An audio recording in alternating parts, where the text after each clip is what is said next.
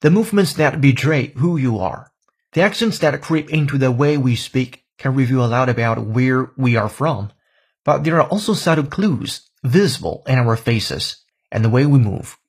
While living through some old research papers, Hillary Elfenbein noticed something strange about the photographs in one famous study.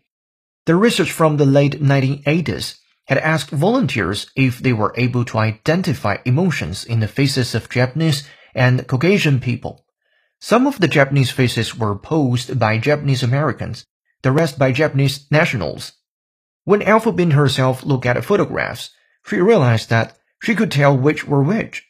Her collaborator, Abby Marsh, found that she could too, so they ran an experiment. Her eyes, betraying her intense fear, were locked on Jonda's. Her eyes, betraying her intense fear, were locked on Jonda's. Doubt and fear always creep in. Doubt and fear always creep in.